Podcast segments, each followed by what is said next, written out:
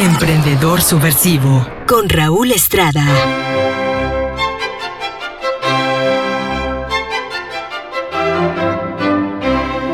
Hola amigos, ¿cómo están? Soy Raúl Estrada saludándolos desde Tepic Nayarit en su programa como todos los viernes Emprendedor Subversivo. En esta ocasión estoy muy pero muy contento porque este programa es muy especial. Como ustedes saben, pasado mañana 21 de junio celebramos el Día del Padre. Y para mí es un gran honor en esta serie, en este episodio, presentarte la entrevista que le hago a mi papá. A mi papá José Antonio Estrada Salgado, que gracias a él, gracias a él y a mi papá, a mi mamá, tengo vida, estoy viviendo todo lo que estoy viviendo. Y para mí es muy importante esta entrevista porque quiero que, así como yo admiro a mi papá, tú también te acerques al tuyo, lo abraces a la distancia o como puedas. Si tu papá ya no está contigo, que le mandes una oración, que leves una plegaria por él. Y bueno, la idea de este programa, amigos, es que conozcamos a mi papá, pero no a don José Antonio Estrada, el papá de Raúl, sino a don José Antonio Estrada, el actor. El actor que precisamente en este año está celebrando 50 años de carrera. Y bueno, pues yo estoy muy contento de recibirte en Emprendedor Subversivo, Pa.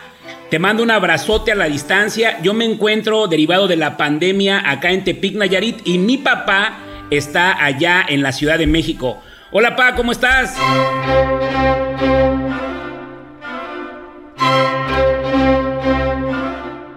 Bien, hijo, gracias. Gracias por llamarme. Aquí estoy listo para, para contestarte todas tus preguntas y, pues con la estimación y el cariño de siempre, mi querido hijo.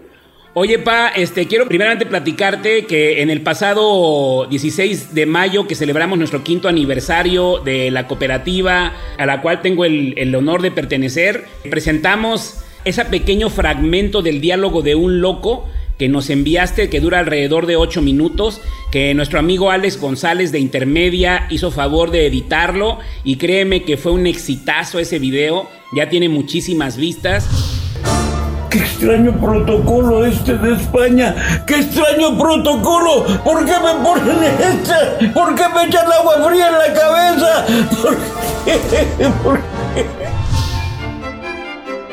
Y nos encanta, me encanta compartir tu trabajo, pa, me encanta eh, verte vigente, me encanta verte trabajando. Este, para la gente que no lo sabe, mi papá ahora el próximo mes de septiembre cumple 82 años de edad, 82 años. Sin embargo, mi papá ese músculo mental lo tiene súper entrenado porque no deja de estar estudiando, de estar leyendo, de estar creando personajes por su trabajo y también por el deseo de seguir activo. Pa, ahí te va la primera pregunta, Pa. ¿Cuándo nació, Pa? Si tú te acuerdas en qué época de tu vida nació tu deseo de ser actor, Pa. No, bueno, esto ya es muy viejo, fíjate. E, esto nació desde que salí de la primaria, en las vacaciones que salí de primaria. Este, había un teatro en la iglesia de La Paz, un, un teatrito en la iglesia, y nos juntábamos los compañeros, los amigos ahí del grupo de, de acción católica y nos poníamos a hacer cosas, sketch y cosas en el teatro y ya con el público, cuando salían del Rosario la gente las metíamos al teatro y nos ya con público hacíamos cosas de chamacos y de ahí ya me, me prendió la vocación que, que ya no la vine a desarrollar hasta ya casi a los 30 años por eso voy a tener 80 años y, y, y, y 50 de actor, que son los, son los 80. Pero eh, después me invitaron a una obra de teatro en aquel tiempo de Jack Clinton, yo casi, y, me acordé que me había gustado mucho el teatro de chamaco, de niño, y que hacíamos cosas en el teatro. Y, me, me brotó la vocación y decidí venirme a México hacerme actor profesional. Esa fue una decisión que tuve así, me voy a ir a México y me voy a hacer actor profesional. Y lo logré, me vine a México y empecé aquí, me metí a la escuela de teatro, empecé a ir a los estudios, América, Churubusco, donde quiera, colarme en en las películas, en las, en las obras de teatro, en el Teatro del Bosque en aquel tiempo y ahora, ahora es Julio Castillo.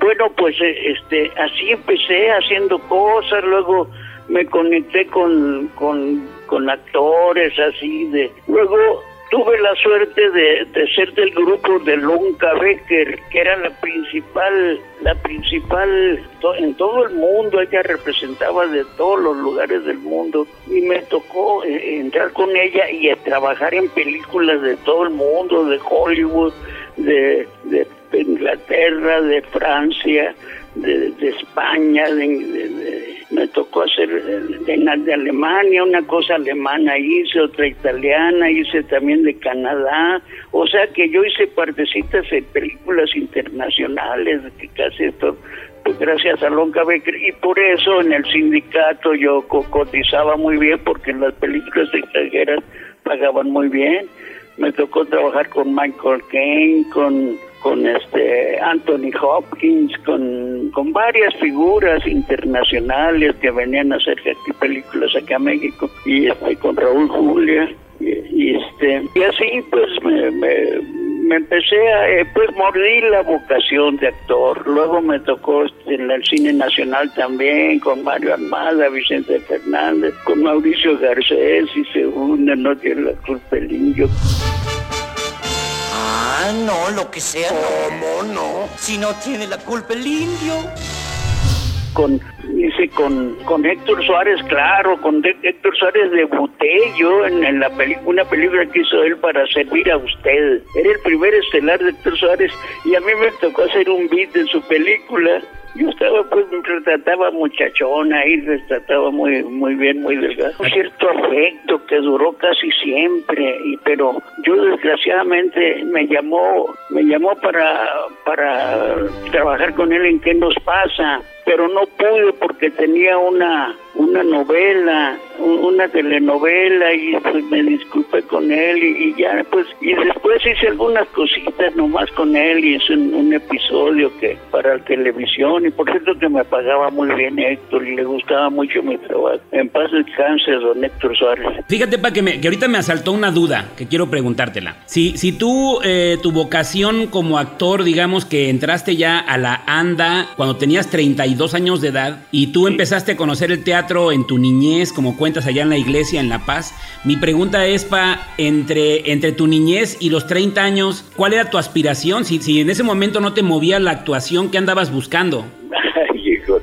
es que te voy a ser franco, hijo, en ese, pues de, de, de, esa edad a la que me decidí venirme a ser actor, pues casi, casi fui hijo de familia, casi nomás fue un junior allá, hijo de Raúl Estrada, y, nomás me la pasaba baquetoneando para allá y para acá, me fui al norte, anduve con un, conocí una gringuita ahí que la fui a seguir a, a San Diego, luego anduve, bueno, tuve miles de andancillas, pero casi, casi de, la verdad, de vago, casi, casi mucho, porque es sinónimo de vago, de andar para allá y para acá. Y cuando decidí hacerme actor profesional, pues ya cancelé todo eso, cancelé todo eso y me, y me aboqué realmente a ser actor profesional. Me aboqué a trabajar, a buscar trabajo aquí como actor, a sostenerme como actor. A ustedes los empecé a, sostener porque mientras estudiaba teatro me colocaba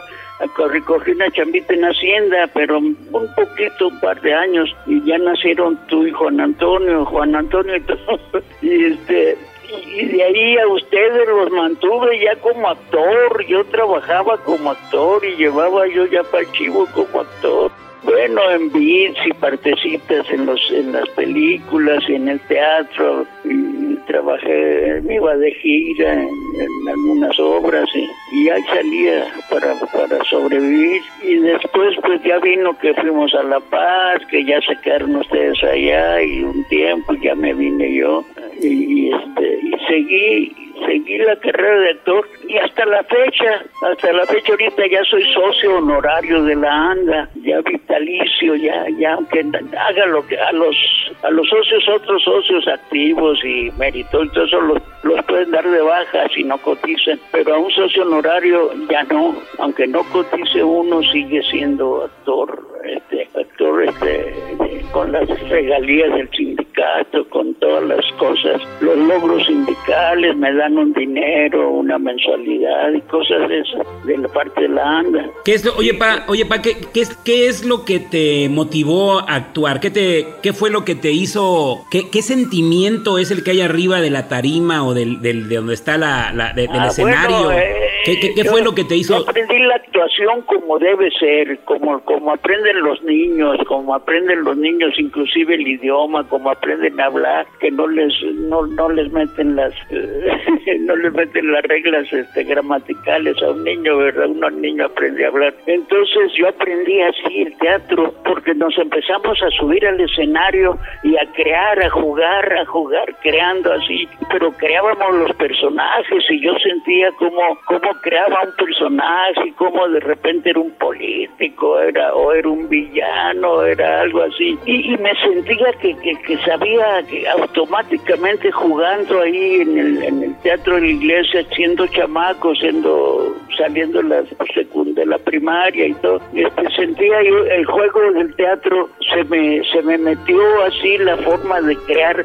Y a mí no me sirvió de nada la escuela ni cursos ni nada. Yo yo ya traía eso de, de, la niñez de que aprendí yo solo a meterme en los personajes y crear crear un personaje. A veces no me gustaba hacerlo muy de malo porque me sentía malo entonces este así aprendí a crear los personajes y aprendí la carrera desde chamaco se me metió bien la carrera de actor, de, de crear, de sentir al personaje y todo, y jugando, pues jugando, haciendo juegos. Todavía me acuerdo clarito que, que, hacíamos un juego de, un sketch de algo y yo era alguien ahí. Todavía me acuerdo que sentía cómo me transformaba en ese en el personaje y sentía realmente que era ese personaje. Entonces eh, se me quedó y, y ese ha sido mi modus vivendus hasta la Oye, Pa, y, y de la actuación, eh, ¿cuál te ha gustado más? Porque has estado en televisión, has estado en, en teatro,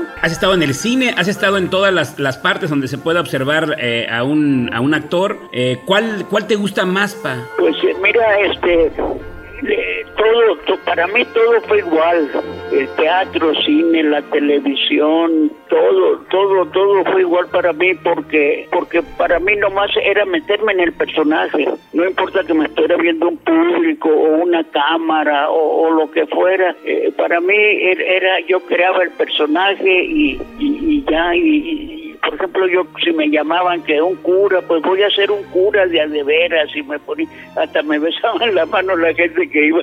No, este, voy, a ser un cura y que la cámara me agarre por donde quiera, pero por donde me agarre la cámara va a haber un cura de a de veras, decía yo, cuando cuando me, me llamaban para ser un cura o algo, o me llamaban para, para cualquier personaje. Y en el teatro igual, en el teatro el público el público pues está bien, lo que vea el público, por donde me vea el público va a ver mi personaje, va a ver la, la, creación del personaje que hago yo.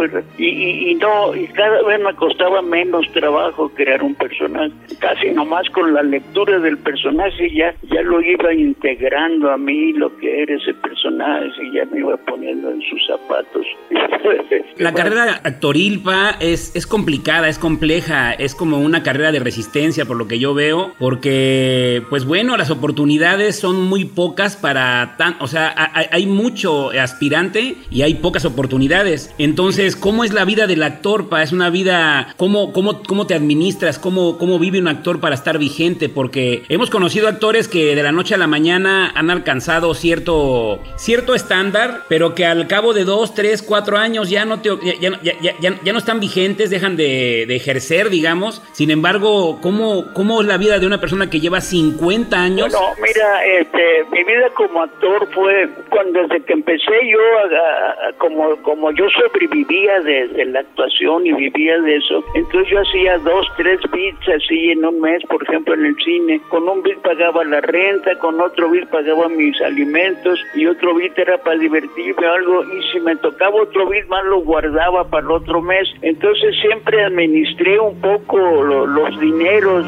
Entonces, así es, yo pienso que así es como sobrevive alguien administrando cómo sobrevivir. Entonces, eh, yo me cuidé mucho de siempre tener para sobrevivir, para ser eh, autosuficiente económicamente, pues no andar dependiendo de, de, otras cuentas más que de mí mismo y así. Entonces, eh, el trabajo así lo tomé también como una forma de sobrevivir y, este y tuve muchas oportunidades. Soy al revés que otros. Tuve muchas oportunidades que ahora de viejo me doy cuenta cómo las dejé ir. Por ejemplo, Héctor Suárez, en paz descanse, ahora que murió, me, acordé- me empecé a acordar que cómo tuve oportunidades porque él me buscó, él me buscó para, para hacer un programa con él. Él personalmente me habló, me dijo, hijo, ¿cómo batallé para dar con tu teléfono? Me dice, lo conseguí con Lonca Becker, pero mira, yo quiero que trabajes conmigo, que no sé qué, te voy a mandar el libreto a ver si te gusta, te lo voy a mandar con mi chofer. Y así, pues Héctor Suárez me buscó y todo. O sea que yo tuve muchas oportunidades en ese sentido. Luego tuve la oportunidad de Hollywood. Me tocó hacer un casting para una película en Hollywood y, y resulta que, que, que en ese tiempo chocaron los avioncitos con las Torres Gemelas allá en Manhattan, en Nueva York. Y, y esos aviones que chocaron con las torres pues detuvieron todo y, y, y a, y a las gentes que, que llegamos ahí que todavía no teníamos, yo todavía no tenía firmado nada ni eso y me deportaron, llegaron los de, los de, ¿cómo se llaman esos señores? Migración. ¿Eh? Los de migración. Llegaron y me sacaron. Y yo dije, bueno, pues si me corren me voy. Y las, la directora y la casting director estaban llorando porque les había quedado yo, les gustaba mucho yo para ese papel. Iba a ser un estelar, iba a ser the main actor of, the main actor of the picture. Así me presentaba. Oye, pa, ¿y, y, y- y- cuáles son las anécdotas que, que, te- que- más te han marcado en tu carrera? Yo sé que deben ser muchas. A- hablar de, de 50 años de carrera, yo creo que poderlo resumir en esta entrevista que durará 50 o 55 minutos es muy difícil, pero obviamente debe haber algunos puntos que, que te marcaron, que, que te enamoraron más de lo que ya estabas haciendo. ¿Cuáles fueron esas anécdotas? Bueno, la, la verdad, este, cualquier llamado, cualquier cosa, trabajar era para mí era, era algo muy especial, muy importante. Yo llegaba, además era una fiesta, era un día, era una como algo muy que me daba mucho gusto, mucha alegría que me llamaran a trabajar. Y llegaba a los estudios, al llamado, al foro, llegaba como, como llegar a una fiesta, así listo para hacer lo que tuviera que hacer, así. Y luego para ponerme a estudiar el, el, el guion, mis líneas, me las aprendía rápido. A veces mientras empotraban la cámara, yo ya me sabía, ya me, me daban el libreto, ya me sabía mis líneas bien y las y este y todo todo para mí fue, fue así como una fiesta todos los ya hasta la fecha ahora que trabajé en esta película con Derbez hace unos meses fue una fiesta y, y más cuando vi que Derbez era el que estaba dirigiendo y todo no hombre Derbez estaba contentísimo me dio despidió de un abrazo me pagaron muy bien me subieron el sueldo ahí y, me- este, y, y así, así ha sido, la verdad ha sido una fiesta todo para lo que me llamen. Claro que tengo muchas anécdotas, pues, por ejemplo Mauricio Garcés, sí su amigo a mí del golpe, hice un papelito con él en, No tiene la culpa el indio, y luego ya me cortaron, terminé mi papel y me cortaron y dijeron, no, pues este, hasta que llegue la combi se va a ir usted a los estudios. Y entonces Mauricio sacó la bolsa de su carro, llévemelo, sacó las llaves de su coche, de la- llévenlo en mi carro, llévenlo en mi coche, dijo Mauricio, muy con... Y luego ya después, en eso llegó la combi y se iba a llevar también a unas muchachas. Y me dijo, Mauricio, te acompaño, te acompaño. Se subió conmigo ahí en la combi porque iban también las muchachas, íbamos jugando con ellas. Y entonces, eh, Mauricio fue mi cuate porque en una entrevista póstuma que les que, que la pasaron después, yo la vi cuando ya, ya decía, dice Mauricio, yo cuando me caía bien alguien, me así amigo de golpe. Del, decía, y entonces dije, ah, pues sí fue mi amigo Mauricio. Y luego Héctor Suárez también, y, y, y, este Vicente Fernández, y Mario Armada, trabajé mucho con Mario Armada, y Mario cuando llegaba yo, lo, se ponía de pie para saludarme, Mario. Con el Indio Fernández me llevé muy bien, tuve, tuve varias cositas con el Indio, unas anécdotas, pero bueno, tengo cantidad de anécdotas, no te imaginas el montón de anécdotas. Una vez también llegué a hacer una película con Víctor Manuel Mendoza. Me presentó el delegado, llegué a la hora de la comida un día antes y al día siguiente andamos en la locación y se me acercó el señor don Víctor Manuel Mendoza y me dijo, oye, José Antonio, ¿no tienes un cerillo? Y yo me sorprendí grande porque apenas nos había presentado un día antes y ya me decía, me llamó con mi nombre. me sorprendió mucho. Todas esas son, pues eran anécdotas, eran cosas que, que salían. ¿Y, ¿Y alguna cosa en, en, acción, pa? Algo que te haya pasado en acción, así grabando, que dicen acción y que de pronto algo sucede en ese momento. que, que, que, eso. A ver. Una vez, no sé por qué, con Arturo Rinstein, uno de los directores más estrictos y más cariñosos, no sé por qué tenía unas líneas ahí tranquilas y no sé por qué no, no, no se me pegaron las líneas y cuando dijeron cámara, acción, yo no, yo no me acordé de las líneas, ya con la cámara encima y Arturo Rinstein encabronó y es con el único actor, director que me pasó eso y el más estricto de todos los directores con los que con ningún otro, nunca me pasó eso, más que con él, que ya estando frente a cámara, no, se me olvidaron las líneas, no sabía, no, no me quedé así. y sabe qué hizo, qué hizo, me puso así como de espalda, así, y que dijera ahí como pudiera las líneas que después se las iba a doblar, me las iba a poner. Eso me pasó con Arturo. Y, y este, y otra, por ejemplo, en, en, en, en, el lugar sin límites, yo ya había trabajado con Arturo y le había caído muy bien, me puso, este, y porque hice un beat también con, en el lugar sin límites, no sé si la viste, es la historia de la Manuela que, que baila en un casa non santa y todo, y yo, yo era como, como un cliente ahí del, en, en, el lugar sin límites y cuando empieza a bailar la Manuela, pues eh, la Manuela era como vestido de mujer y yo le gritaba, saquen ese degenerado. Y entonces como al día siguiente llegó vestido de mujer ahí, yo estaba allá enfrente del foro y me dije, triunfamos en los roches, me dijo.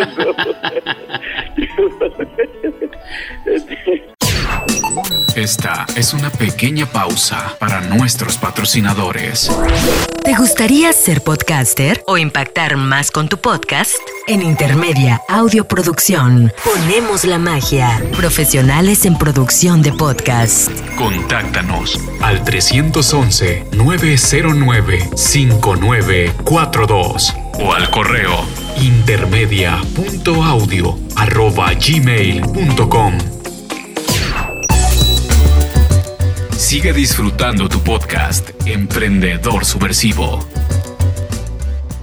Oye, pa, una de, de, la gente que nos escucha, que, que, te conoce, que ya te vieron allá una vez presentando el, el, diálogo de un loco en Tulancingo. Otros te escucharon porque yo usualmente platico mucho de ti. De hecho, te tenemos invitado en noviembre para que para la cartelera, si se puede, en el Festival Cultural allá en Durango, que nos acompañes en el Teatro Victoria de Durango. Y bueno, el diálogo de un loco, pa, ¿de dónde surge la idea de hacer una adaptación a esa obra de Nikolai Gogol, que a mí particularmente, precisamente ayer o antier, estuve descargando ya, te, tengo todo el guion de la obra, todo, sí. todo, todo, y se me hace maravilloso y, y, y, creo que te queda muy bien ese papel, pa, pero, pero tú cómo, cómo diste con él, ¿de dónde ah, nace bueno, la idea?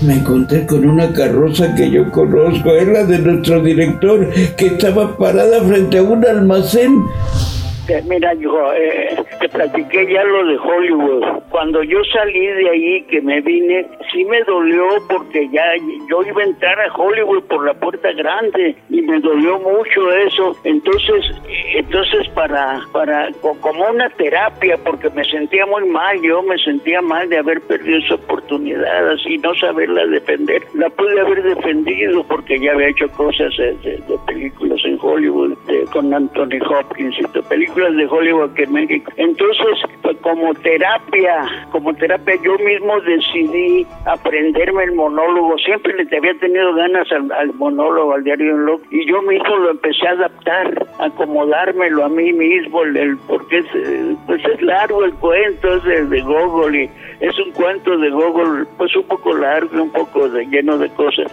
Y yo le di nomás la, eh, por la que, se vuelve loco porque se enamora de la hija del director, el, el, loco y todo eso, y su situación económica y todo eso. Entonces, este, yo lo empecé a adaptar en aquel tiempo cuando, ah, pues ya hace 20 años, en el, en el 2001, eso de que me pasó de Hollywood, en el 2001, pues desde entonces yo empecé a adaptar el, el diario de un loco, lo empecé a estudiar y, y lo estrené, lo presenté en La Paz, en el teatro de, en el Teatro Juárez de La Paz, ahí trené la, obra, el, Diario Loco, y después he tenido pues funciones aquí y allá, y, pues me siento muy bien. La última función la di aquí, la, aquí con Lucía en una reunión, en una fiesta, les gustó mucho a todos, porque sale bien el loco, ahí se ve como un pobre señor se, se vuelve loco.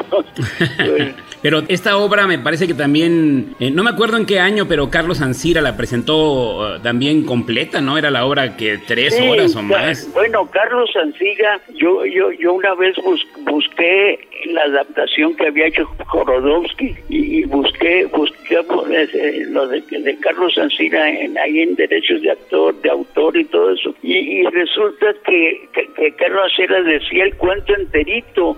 Este, bueno, a su manera, se salía, le movía, le improvisaba aquí y allá, pero era el cuento, el cuento lo decía Carlos Ancira. Entonces por eso a veces era era difícil entenderlo porque se salía mucho y, y, yo no yo lo yo lo adapté llevando una línea del loco, ¿verdad? Cómo va el loco cayendo en, el problema ya mental que de por sí ya ya lo tenía desde que empieza la obra ya está él un poco ya ya ya tiene la la, inclinación de volverse loco y yo lo, lo hago que, que, la locura lo, lo ataque así de están poniéndole una línea sobre el que se enamora de Sofía la hija de, su director y, luego el perrito que, que platique con el perrito que le diga y cosas de esas. Entonces este lo yo lo fui adaptando a, mi criterio a mi gusto y le inclusive le fui poniendo cosas de por ejemplo le puse Calderón de la Barca, de el, el, vida de sueño, le puse eso de ay misero de mí, ay infeliz. Entonces eso es de Calderón, yo se lo metí al cuento de Gogol y, le metí otras cosas. Entonces es una adaptación mía libre del cuento de Gogol que, que hago del, diario de un loco. Pero este, pero ha gustado mucho, inclusive, bueno, gente que vio mucho, que vio Ancira, este, me dice que, que le, gustó más conmigo, la entendió más.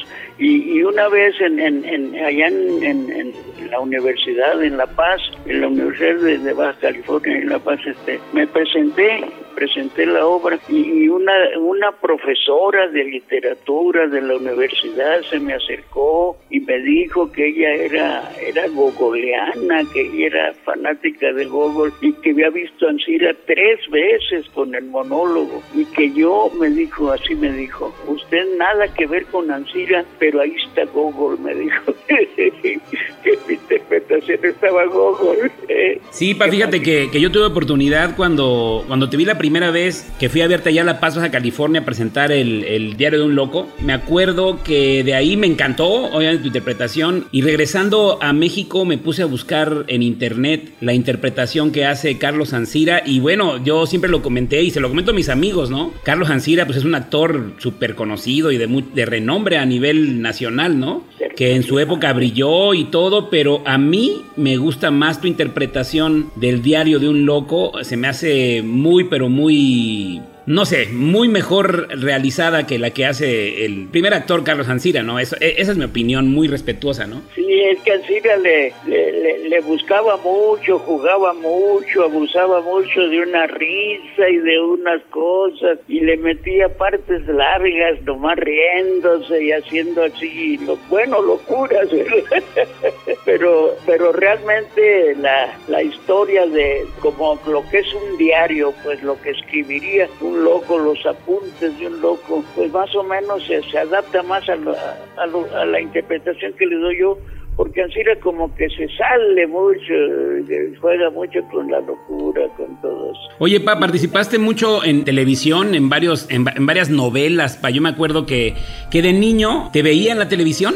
Te veía, te veía. Eh, ahí te veía actuando y fueron muchas novelas, ¿no, pa? Muchísimas, no sé cuál, eh, cuál te haya gustado más, qué personaje o, o cuál fue el elenco o la producción en la cual te la pasaste bien, porque una novela tú sabes que, que eran, pues eran larguísimas, no, no, no sé, bueno, se me hacen eternas a mí cuando era niño, ya, o sea, Bueno, eh, una novela, una novela que hice con Ana Martín y que se trataba de político que llega, ella está en Veracruz o no sé dónde. Yo llegué ahí a la locación y resulta que, que la señorita que tenía una guayabera me, me la puso la guayabera y me quedó grande. Y le dije, señorita, esta guayabera me queda grande, no, no tiene otra, no, no tengo otra, ni siquiera le pongo un, un traje, un saco, no, porque estoy aquí, aquí ya andan de guayabera, pues así me la pude poner y la y me la puse así quedándome un poco grande la guayabera. Entonces a mi papá se le había perdido su guayabera, una guayabera no encontraba a mi papá y cuando me ve en la tele le grita a mi mamá, me Raúl, ven a ver al chino, aquí está en la, en la tele y llegó Raúl, tu abuelo y dijo, mira Mercedes, trae mi guayabera. Este fregado trae mi guayabera, pero pero es que la guayabera me había quedado grande y como me apara más, mucho más ancho que yo y todo, pues como me la vio grande la guayabera, pensó que era la guayabera de él. y se hizo famoso eso en La Paz, que, que don Raúl digo que le valió grillo verme en la tele y todo eso, lo que le importó es que traía su guayabera. Y, y- pero hice, hice muchos papeles eh, en distintas novelas, hice de todo. Ya, ya, ya te he visto, pa, incluso que estás haciendo hasta algunos eh, episodios en YouTube, pa. Te vi en Ah, YouTube, sí. te vi ahí en un sketch que muy cómico, muy agradable, que Ah. hablan de la tecnología precisamente, de que ya pues tu generación se queja, ¿no? De, del pinche Bluetooth y del Wi-Fi y todas esas cosas. Si es fin de semana, siempre, siempre tiene planes. Sale con su amigo ese, de apellido Grinder, Grinder, alemán, no sé. Yo no sé de Netflix, no le entiendo al YouTube.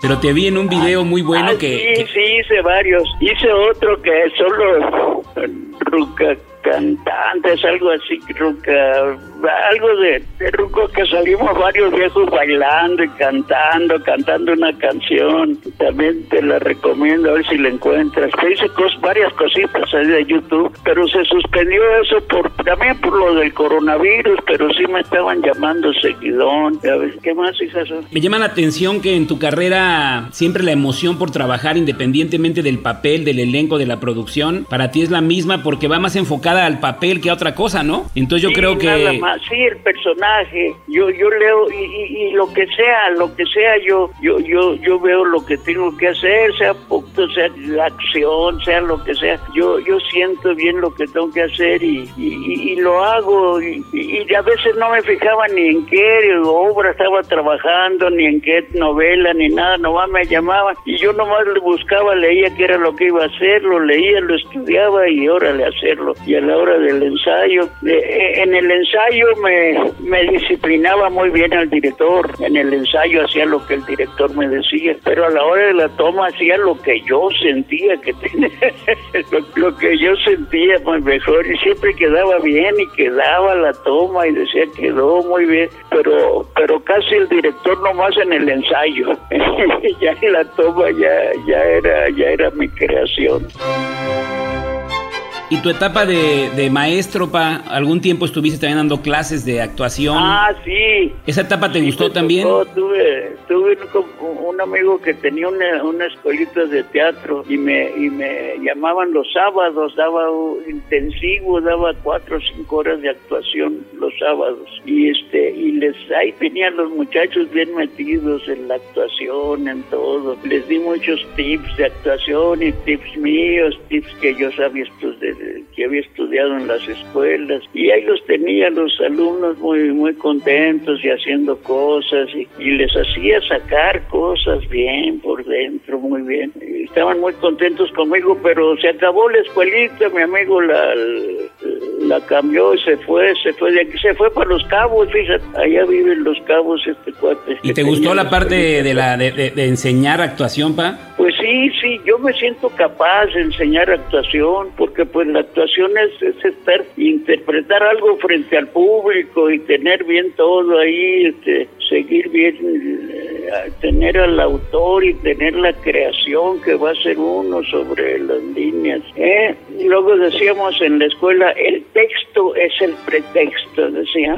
el texto no, el texto nomás era el pretexto para echarle lo que uno, lo que uno le quería aventar al público. ¿Y la poesía, pa? ¿Qué tanto ha influido la poesía en tu vida? ¿Cómo? La poesía en tu vida, ¿qué tanto ha influido? Ah, la poesía, pues siempre, siempre se me, siempre se me, se me quedó la poesía, siempre el libro bajo el brazo, ahí desde chamaco, ahí leyendo las poesías y diciéndolas, y, agarraba algún, siempre agarraba un, autor y, ahí lo traía leyendo, leyendo, y este, y diciendo las poesías, muchas se me grabaron desde chamaco, desde chamaco tengo, y, en la escuela de literatura, en, la secundaria, yo era muy atento a la, la- a la clase de literatura, del, que hablaba de los poetas y los y las obras de ellos. Entonces, eh, todo desde por ahí me gustó mucho, también la poesía y, y, este y he sido un desertor de, la mayoría de las cosas. Por ejemplo, cuando mi padre, era, yo, yo fui su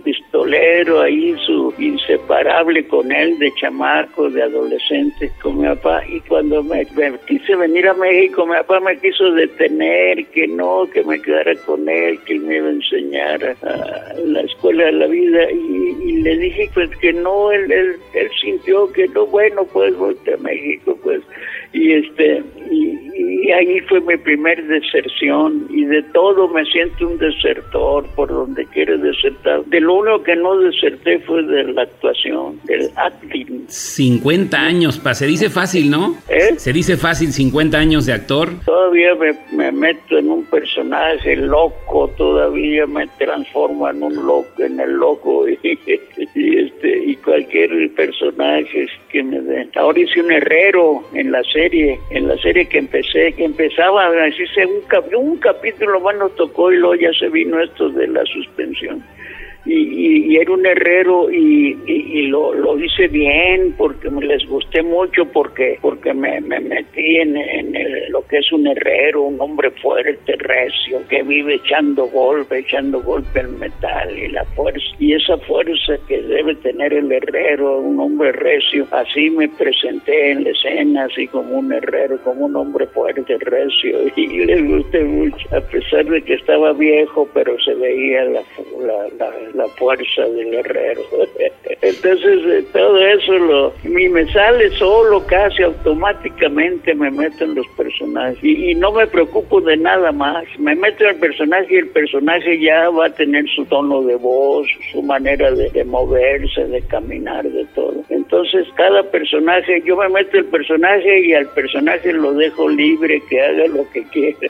Sí, sí, sí, te entiendo perfecto. Sí. Sí. Oye, pa, pues qué padre, qué padre eh, conocer todo esto eh, en, en tu carrera. ¿Hay algo en la carrera que sea excepcional para ti, pa? Algo que, que, que tú digas, si, o sea, que fuera así como que, ¿por qué la gente debiera actuar? ¿Por qué debiéramos buscar la forma de acercarnos más al arte, a la cultura? Ah, bueno, la actuación es, es como interpretar algo con todo el cuerpo y toda tu fuerza y tu ser, como interpretar ah, algo que te gusta, como interpretar la literatura, como interpretar eh, todo lo que te gusta, de repente sacarlo, de, no solo de la mente o, de, de fantasía de tu inteligencia, sino metiendo todo el cuerpo, todo, toda tu sangre, todas las palpitaciones del corazón. Entonces, este, Sí, la actuación es, es esa transformación en otra persona, en, transformación en el, en, en el, en el personaje. Entonces debería de ser un aprendizaje en la escuela, debería de ser, yo sentía eso. Todo eso es muy importante para la, para la vida, para vivir, este, saber usar las emociones, que las emociones no te ganen a ti, que tú las sabes manejar y las sabes usar. ¿eh? O sea que el teatro es una escuela que va más allá del escenario. Sí, es una escuela que de la vida casi, eh, como como decían que la actuación, que una obra es es entrar a la vida real, estar en la vida eh, eh, que los que están eh, fuera no, no están en la vida real, la, la real vida la forma uno con, con la actuación. Yo admiro mucho de ti, Pa, el que hayas tomado la decisión de actuar, pero que no la hayas tomado de irte para afuera, sino que en algún momento de tu vida la actuación se convirtió en tu vida misma. Y, y bueno, encontraste esa vocación, yo creo que desde muy joven, pero decidiste tomarla ya a los 32 años de edad. Profesionalmente, ya vivir de, de eso. Sí, Pero- eso pero- fue pero- la pero me decisión refiero que tomé cuando tenía 30 años, estaba en La Paz. Y un día amanecí con la decisión de venirme a México y convertirme en actor profesional, hacerme en actor profesional. Y, y- y fue lo único que quería ser actor, ser actor profesional. Yo no quería ser estrella ni quería ser nada más que actor profesional, vivir de la actuación. Alcanzar a ser una estrella, Pa, influyen muchos factores, debo suponer, ¿no? Sí, bueno, sí, las estrellas, este, pues era otro manejo que, que no que no me no me convencía mucho a mí el manejo ya estelar, los pleitos de las la, fugacidad a veces de las estrellas. Y como todo lo que arriesga más, yo creo una estrella, como que yo sentía más más sólido, más el, la, el, ser actor, un actor, que, lo mismo puedo hacer cualquier cosa, un papel estelar o o un papel muy totalmente secundario. ¿Y tienes ahorita eh, algún proyecto, Pa, que estés trabajando, a- a- alguna, o, o está parado todo por esto de la pandemia, o hay algo ahorita en, en el futuro cercano pasando esto, Pa? Que si tengo proyectos. Sí, algún proyecto cercano pasando la Sí, pandemia. Sí, continuar la serie esta, el que te digo que soy el herrero, que hago un herrero, un papel de que soy el herrero del pueblo. Eh, en- en- eso eso va a continuar, es,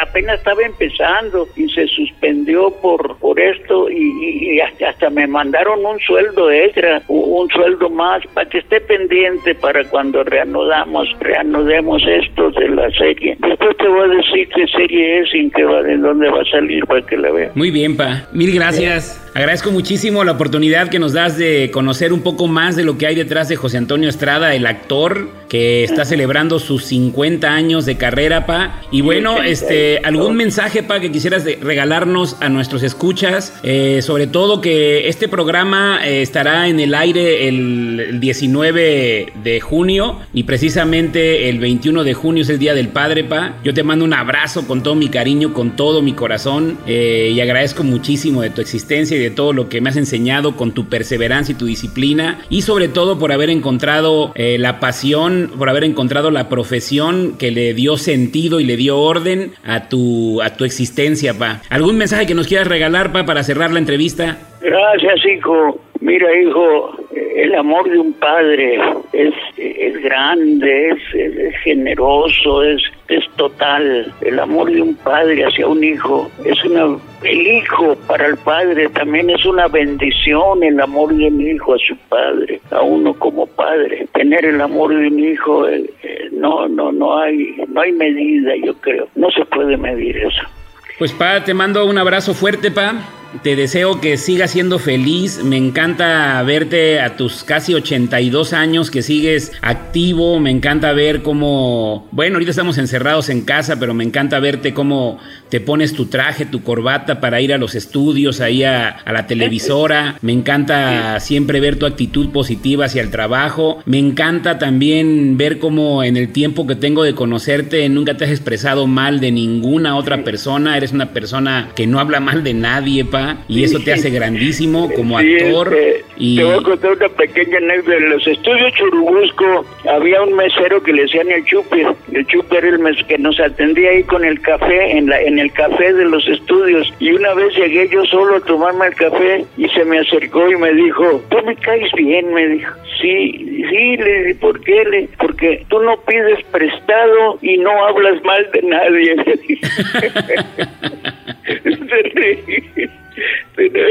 Como que le pedían prestado. Sí, va, fíjate que sí, la verdad es que... Te hablas mal. Fíjate que, que- que eso es una, eh, es una gran virtud que yo te admiro muchísimo. Y tu perseverancia como actor y todo, todo lo que nos has regalado. Entonces, pa, pues te agradezco muchísimo, pa. Voy a cerrar el programa, voy a despedir el programa, pero no, pero no cuelgo la llamada, pa. No cuelgo la No llamada. nos colgamos, no nos colgamos, hijado. No, no me cuelgues, pa. Nada más despido el programa y Mando platicamos. un abrazo, un abrazote a ti, a Ana, a Caro y a Emilio y a ti. Un- Gracias, un pa. abrazote. ¿eh? Un abrazote, pa. Gracias. Chao, chao. Bye. Pues amigos, este fue la entrevista a José Antonio Estrada Salgado, mi papá, eh, actor de profesión, 50 años de carrera profesional. Y bueno, no tuvimos oportunidad de saludarlo en este pasado aniversario, sin embargo, sí está presente. Y yo no quería dejar pasar esta ocasión porque el próximo viernes es Día del Padre y a todos los papás a todas aquellas personas que compartimos y que con la experiencia de ser padre les mando un abrazo fuerte, largo y muy sincero y sigamos trabajando fuerte, sigamos poniendo el ejemplo a nuestros hijos, sigamos poniendo todo de nuestra parte para seguir disfrutándonos. Les mando un abrazo a la distancia, seguimos en la pandemia y bueno, este fue el podcast de la semana. Espero que te haya gustado. Y si no te gustó, pues te aguantas porque ya lo oíste. Que tengas un excelente día y recuerda que el único vicio es el exceso, así que no te claves. Chao, chao. Emprendedor Subversivo con Raúl Estrada.